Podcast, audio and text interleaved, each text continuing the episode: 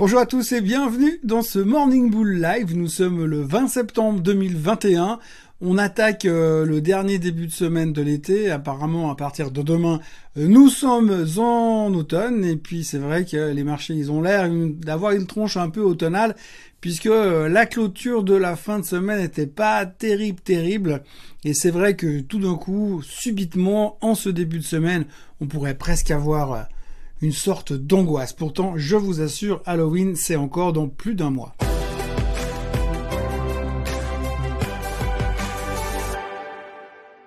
Alors oui, euh, fin de semaine pas terrible, hein, euh, baisse, baisse, baisse, plus baisse, euh, tout dans le rouge, les marchés européens qui finissent à la casse, et les marchés américains qui finissent à la casse, mais surtout les marchés américains qui finissent en dessous de cette fameuse moyenne mobile des 50 jours sur le S&P 500. Alors je vous ai bassiné avec cette moyenne depuis des semaines, comme quoi c'était le niveau qu'il fallait tenir, c'était le niveau de support que tout le monde regardait. Effectivement, cette semaine, on l'avait déjà vécu comme ça, on avait déjà rebondi sur le support, mais là finalement en fin de semaine, quelle horreur.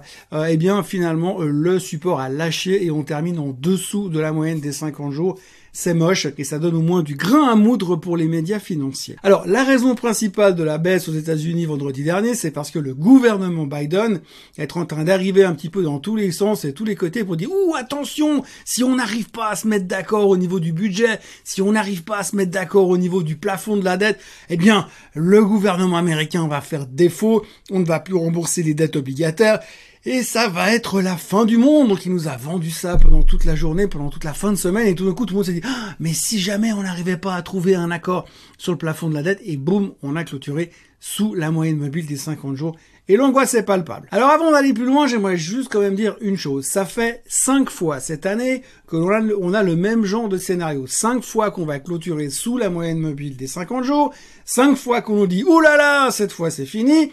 Alors est-ce que c'est la sixième la bonne? Je ne sais pas, mais en tout cas pour l'instant c'est pas la première fois qu'on fait ça, et à chaque fois on a eu un reversal dans les 24 à 48 heures.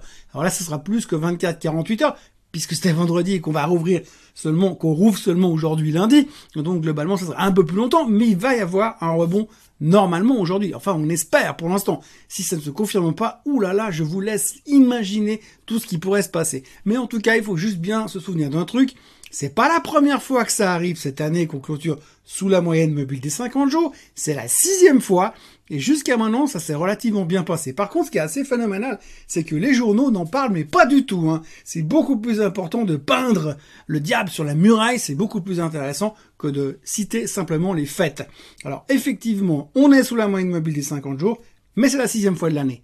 Donc, il faut juste remettre l'église au milieu du village. Et puis alors pour cette histoire de plafond de la dette, je le dis encore une fois, hein, on nous fait tout un cinéma, on vient nous dire ouh c'est horrible parce qu'on pourrait faire défaut, parce que ça pourrait mal se terminer si les démocrates et les républicains ne se mettaient pas d'accord. Mais qu'est-ce qui va se passer? Mon Dieu, dites-moi C'est la quinzième fois qu'on nous fait le cinéma du plafond de la dette. Depuis les premières années Obama, il nous a déjà fait un sketch à chaque fois.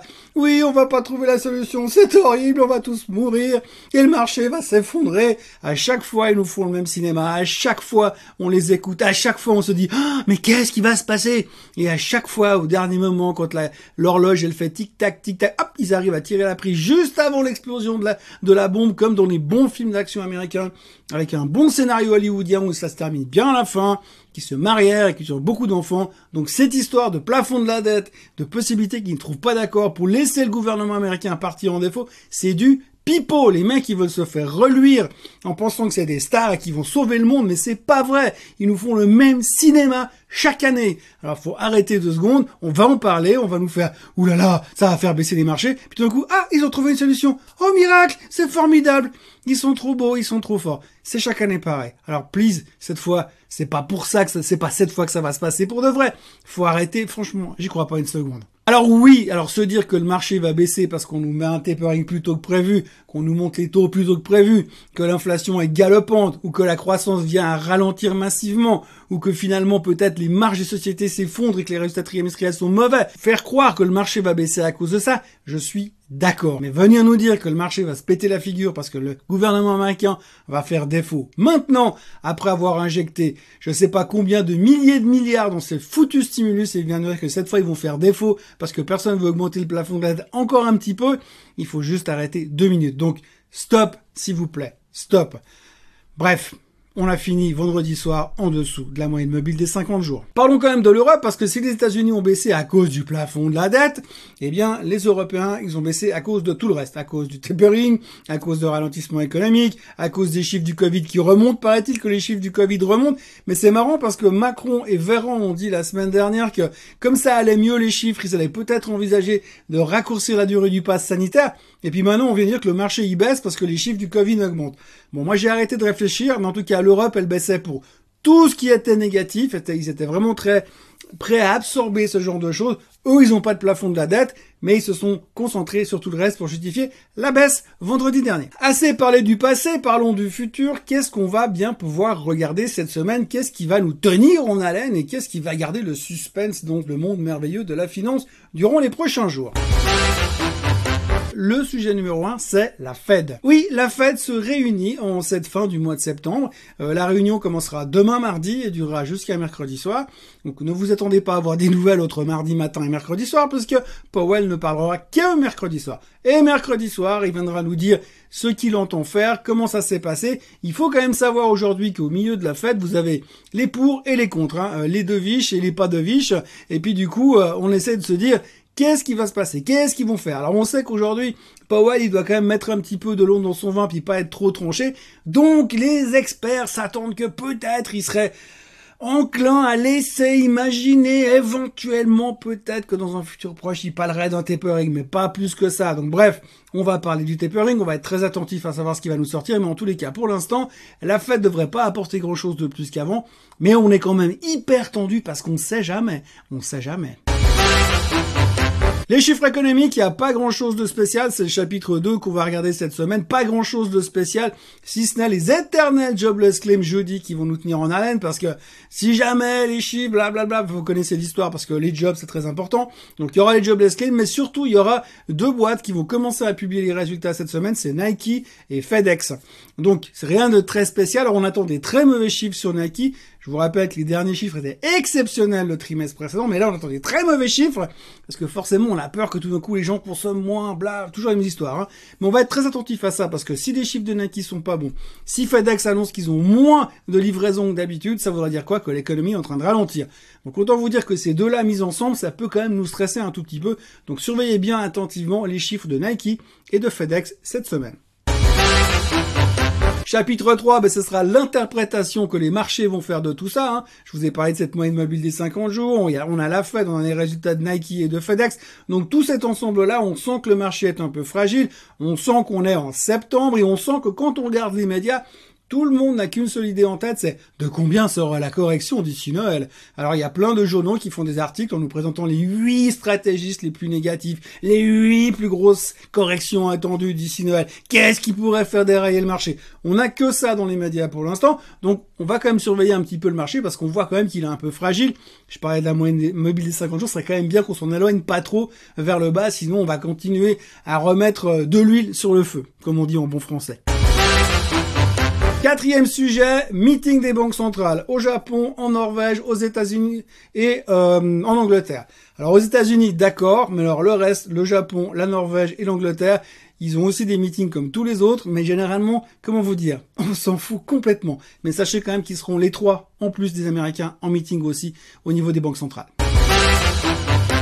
Et puis le cinquième chapitre, peut-être le plus important, mais qu'on a tendance à mettre beaucoup trop de côté, c'est Evergrande. Oui, alors Evergrande, le géant de l'immobilier chinois qui est au bord du gouffre. Jeudi, ce jeudi-là, ils vont devoir rembourser, payer des intérêts sur une partie de leur dette.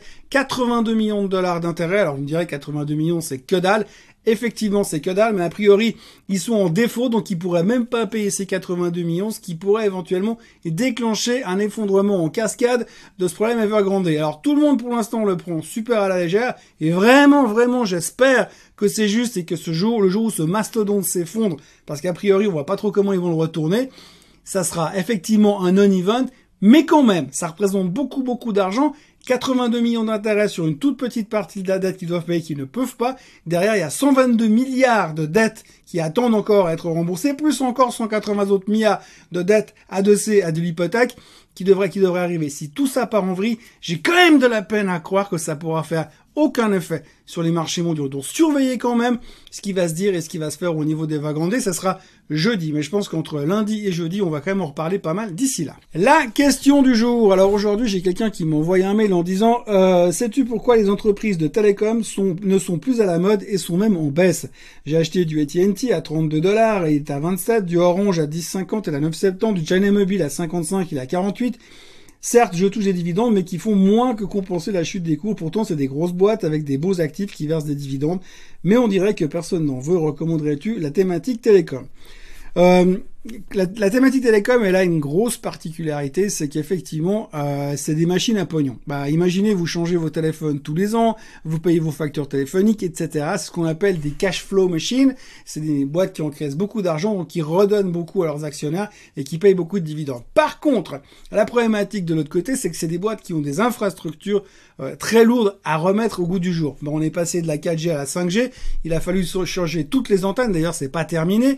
Donc, ça, des investissements qui sont très très lourds et ces investissements, il faut les financer avec de la dette. Et la structure de la dette de certaines de ces, de ces télécoms sont très délicates et aujourd'hui, eh bien, ils ont aussi de la peine à trouver du financement pour se reconstruire puisque bah, les taux sont super bas, et comme les taux sont super bas, les gens ils sont pas enclins forcément à prêter de l'argent à 1%, c'est pas super drôle.